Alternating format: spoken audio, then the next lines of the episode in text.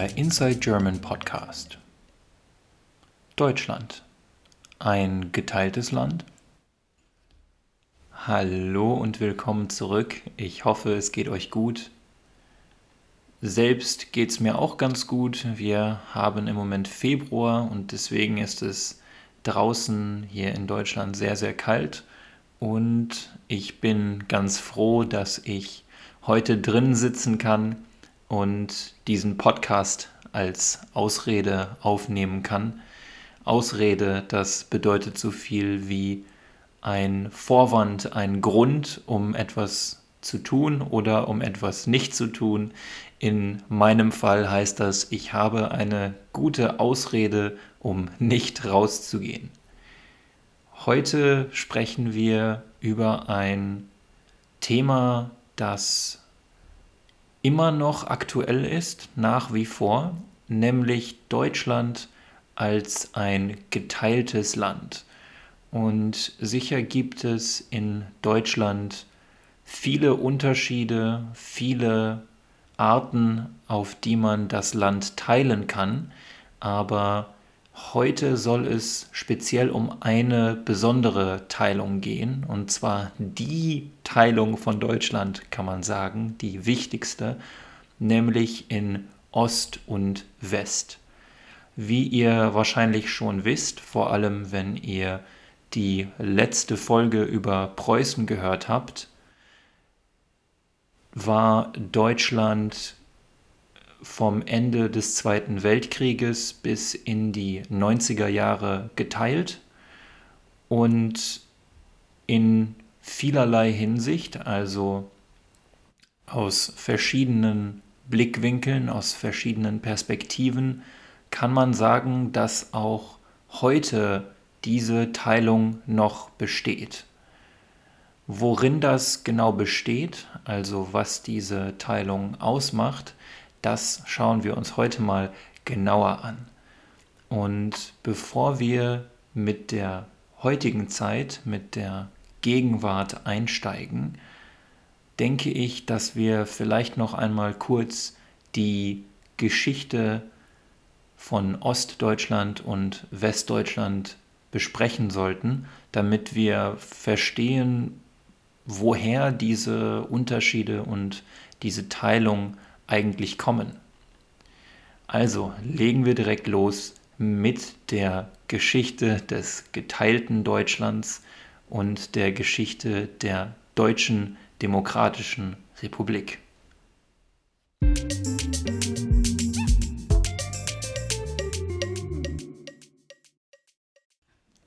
1945 ging der Zweite Weltkrieg mit der Besetzung Deutschlands zu Ende. Besetzung, das bedeutet so viel wie, dass die Truppen, die Armee der anderen Staaten, der Alliierten, einmarschiert sind und dort geblieben sind. Dieses Wort wird übrigens auch im Zusammenhang mit Aktivismus benutzt. Also es gibt zum Beispiel die Besetzung von öffentlichen Plätzen oder die Besetzung von Industrieanlagen, um damit einen bestimmten politischen Druck zu erzeugen, um damit politische Ziele zu erreichen. Also auch in diesem Kontext spricht man manchmal von Besetzungen. Also 1945 ist Deutschland besetzt und wird von den Siegermächten, also von den Staaten, die Deutschland im Zweiten Weltkrieg besiegt haben, in Besatzungszonen eingeteilt.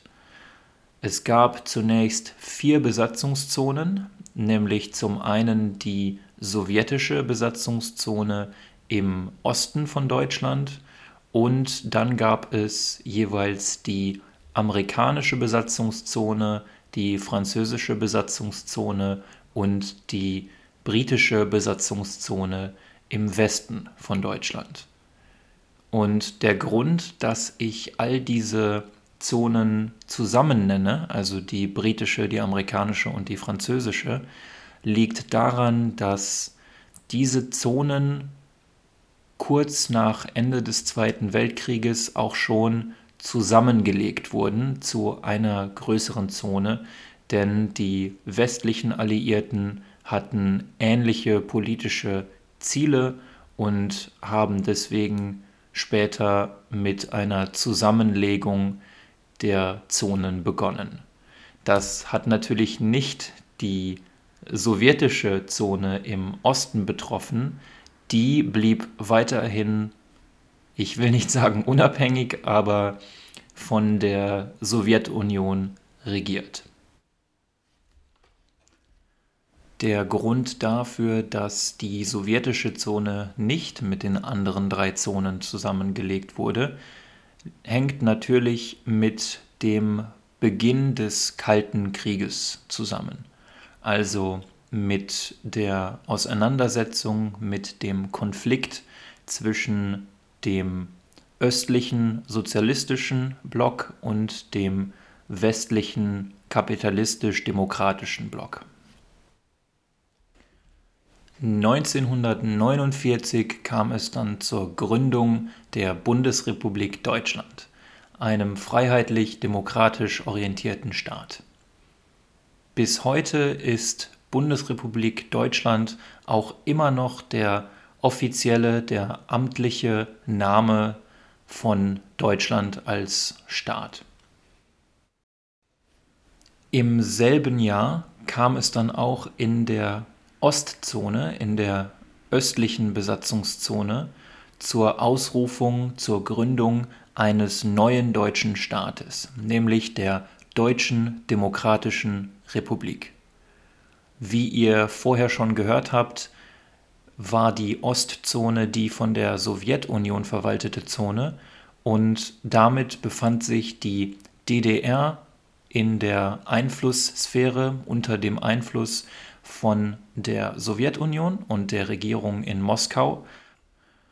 Und die westliche Zone, also die Bundesrepublik, stand unter dem Schutz und dem Einfluss der westlichen Alliierten, also in diesem Fall Frankreich, Großbritannien und natürlich auch unter dem Einfluss der USA.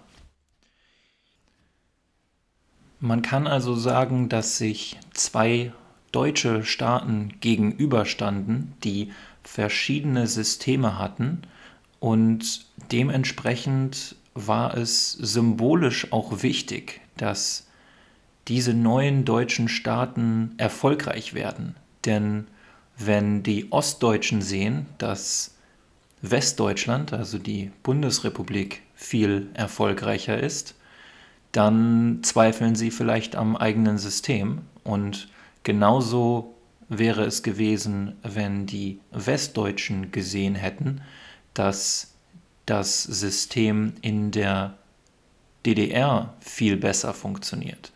Von daher ging es um sehr viel, denn Deutschland wurde damit automatisch ein Symbol für den Kampf zwischen Sozialismus und Kapitalismus und für die Überlegenheit des jeweiligen Systems.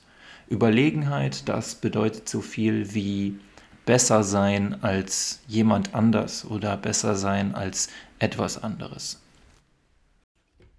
Ach ja, wichtig ist noch, dass nicht nur Deutschland geteilt war, sondern auch Berlin. Das heißt, ein Teil von Berlin gehörte zur westlichen Zone und dann zur BRD, zur Bundesrepublik, und ein Teil Berlins gehörte zur östlichen Besatzungszone und damit später zur DDR. Und das Problem hier ist, dass der westliche Teil von Berlin komplett von der östlichen Zone umgeben war. Das heißt, West-Berlin war quasi eine Insel in der sowjetischen Zone. Und das sollte 1948 und 1949 noch zu großen Problemen führen, denn die sowjetische Besatzungsmacht hat die Grenzen geschlossen.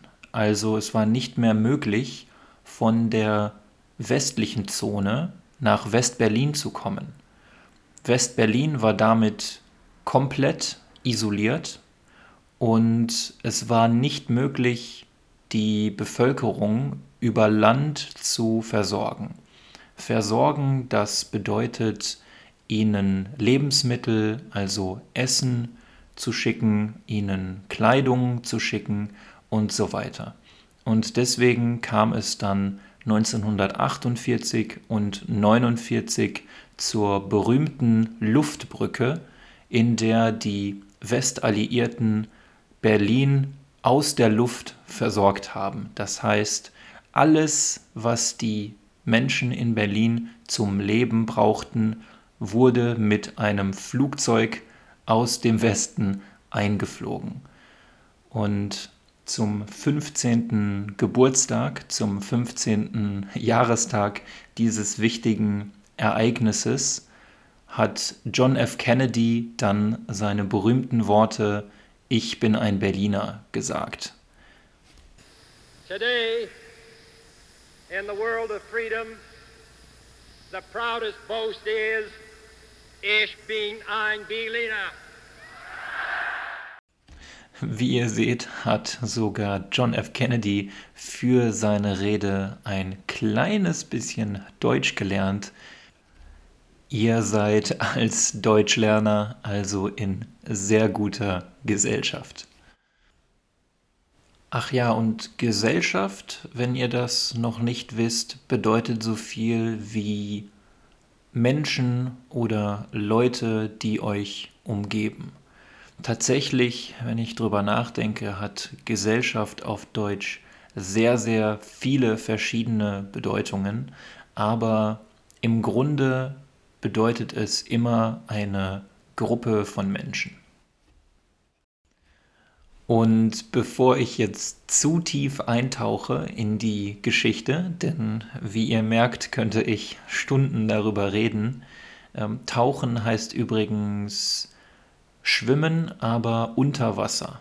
Also oft benutzt man dafür eine Taucherbrille, um die Augen vor dem Wasser zu schützen und einen, eine Taucherflasche, die einem Sauerstoff spendet, die Sauerstoff gibt und damit kann man dann lange unter Wasser bleiben.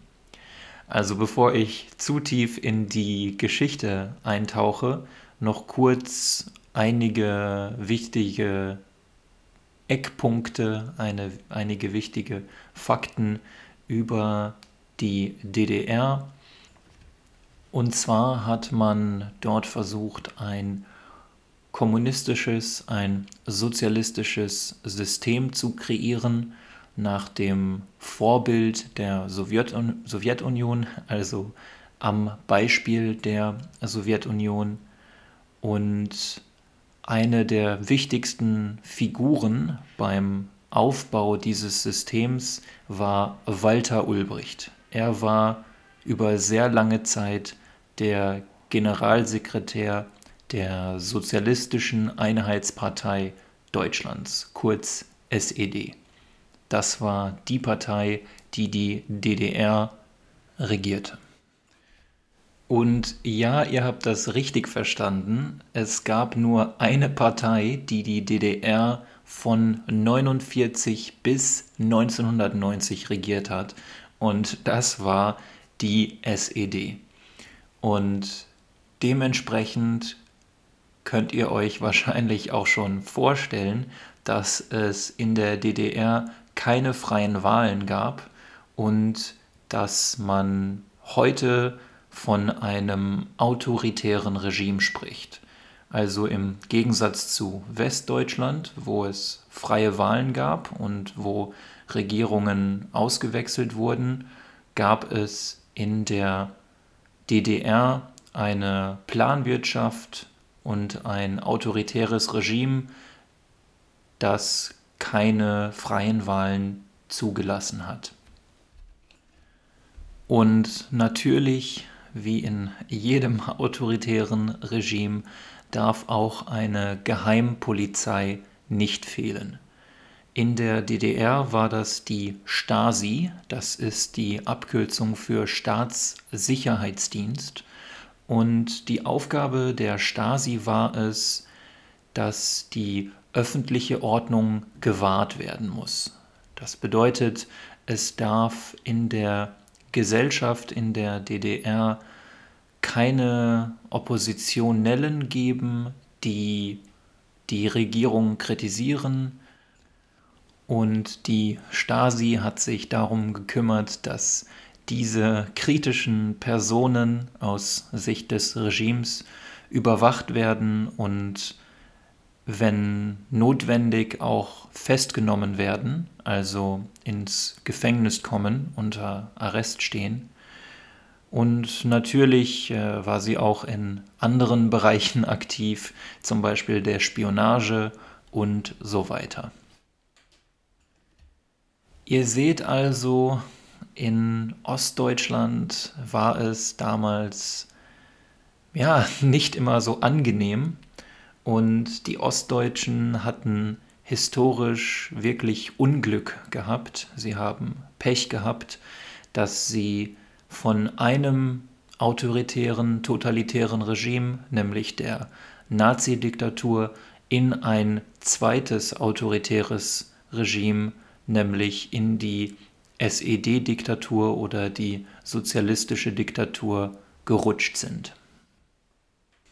Und viele von euch denken jetzt vielleicht, warum sind die Leute aus der DDR nicht einfach weggezogen? Warum sind sie nicht nach Westdeutschland in die Bundesrepublik gegangen? Das liegt daran, dass die DDR nach einigen Jahren, also einige Jahre nach ihrer Gründung, ihre Grenzen komplett geschlossen hat. Das heißt, es war nur noch in wenigen Ausnahmefällen möglich, die Grenze zwischen der BRD und der DDR zu überqueren. Und wie immer muss ich mich ein bisschen zurückhalten, um diesen Geschichtsteil hier nicht zu sehr auszudehnen, nicht zu viel über die Geschichte zu sprechen. Deswegen nur noch kurz ein paar Worte zum Fall der DDR. Die DDR ist im Endeffekt analog zu anderen Regimen des sozialistischen Blocks Ende der 80er und Anfang der 90er Jahre gefallen. Denn mit den Reformen in der Sowjetunion, also vor allem Glasnost und Perestroika, kam es dann zu einer Ausweitung der Freiheiten. Die Bürger der sozialistischen Staaten hatten also mehr Möglichkeiten, sich auszudrücken, ihre Meinung zu sagen. Mit diesen Veränderungen kam es dann zu den Montagsdemonstrationen in Deutschland, also in der DDR die sich offen gegen das Regime in der DDR gestellt haben. Durch den Druck, durch diese Demonstrationen musste die Regierung der DDR dann immer weiter und weiter nachgeben und erlaubte dann auch schließlich den Bürgern wieder die Grenze in den Westen, also nach Westdeutschland, zu überqueren. Und nur diese Ankündigung, also allein, dass ein Regierungssprecher das gesagt hat, hat dazu geführt, dass Hunderttausende Menschen versucht haben, die Grenze nach Westberlin und nach Westdeutschland zu überqueren. Und das war dann auch der Anfang vom Ende für das Regime der DDR. Denn im Jahr 1990 kam es dann zur Wiedervereinigung mit der Bundesrepublik Deutschland. Und ja, natürlich ist die Geschichte der DDR noch viel, viel komplexer und es gibt so viel zu erzählen. Aber das würde leider den Rahmen hier sprengen, also es wäre zu viel für unseren kleinen Podcast. Aber wenn euch bestimmte Themen interessieren, dann schreibt mir einfach eine E-Mail und eventuell mache ich dazu noch eine Folge in der Zukunft.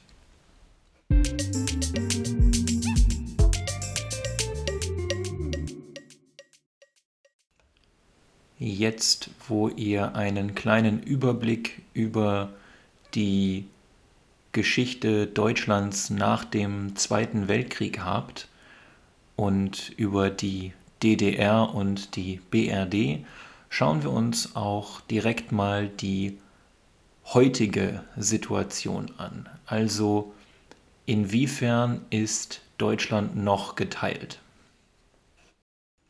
Und es gibt wirklich viele Unterschiede. Zum Beispiel gibt es in Westdeutschland viel mehr Immigranten, viel mehr Einwanderer als in Ostdeutschland.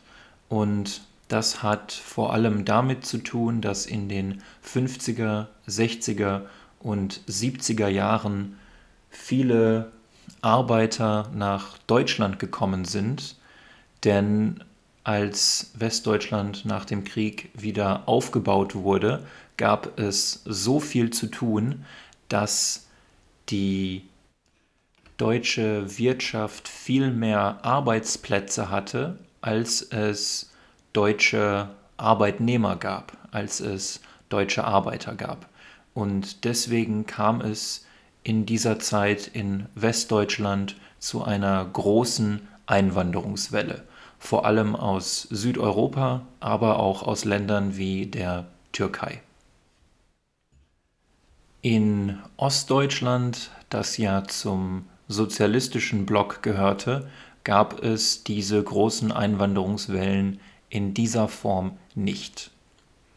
Außerdem ist es auch nach wie vor so, dass Ostdeutschland eine viel geringere Bevölkerungsdichte hat. Also es gibt auf der Fläche von Ostdeutschland viel weniger Menschen im Vergleich zur gleichen Fläche in Westdeutschland. Ich hoffe, das hat Sinn gemacht in, in euren Ohren. Und das heißt, dass Ostdeutschland generell etwas ländlicher geprägt ist als Westdeutschland. Also dort leben mehr Menschen auf dem Land und in kleinen Städten. Wegen der unterschiedlichen wirtschaftlichen Entwicklung der DDR und der Bundesrepublik ist es auch heute noch so, dass die Menschen in Ostdeutschland deutlich weniger verdienen als in Westdeutschland. Das heißt, das Einkommen der Menschen in der früheren DDR ist niedriger. Und zwar nicht nur ein bisschen, sondern ungefähr 20 Prozent. Und natürlich darf man auch nicht vergessen, dass vor allem die älteren Menschen in Ostdeutschland und Westdeutschland in sehr unterschiedlichen Systemen aufgewachsen sind. In Ostdeutschland gab es ein autoritäres sozialistisches System und in Westdeutschland ein demokratisches, freiheitlich orientiertes System. Und dementsprechend ist auch die Mentalität vor allem in der älteren Generation zum Teil sehr verschieden.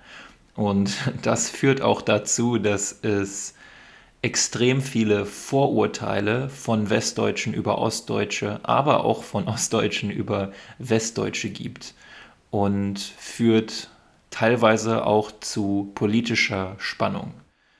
Und das soll heißen, dass in Ostdeutschland sehr viel mehr Leute mit der Politik unzufrieden sind, dass es aus ihrer Sicht mehr Probleme gibt und daher ist es in Ostdeutschland oft so, dass die ja, radikaleren Parteien, also die Parteien, die weiter rechts oder weiter links sind, mehr Stimmen erhalten, also höhere Prozentsätze bei den Wahlen erzielen, als diese Parteien es in Westdeutschland tun. Auf der linken Seite haben wir in Deutschland die Linke, ein relativ einfacher Name. Und zum Teil gibt es in der Linken auch Elemente und Personen, die mit der ehemaligen Regierung der DDR zu tun hatten oder dort aktiv waren. Und auf der anderen Seite haben wir die AfD, die Alternative für Deutschland, die sich am rechten Rand positioniert hat und genau wie die Linke in Ostdeutschland teilweise sehr erfolgreich ist. Man kann also sagen, dass viele Ostdeutsche sich von den klassischen deutschen Parteien nicht gesehen und nicht vertreten fühlen. Denn wie ich gesagt habe, selbst nach über 30 Jahren sind die Gehälter im Osten immer noch viel niedriger.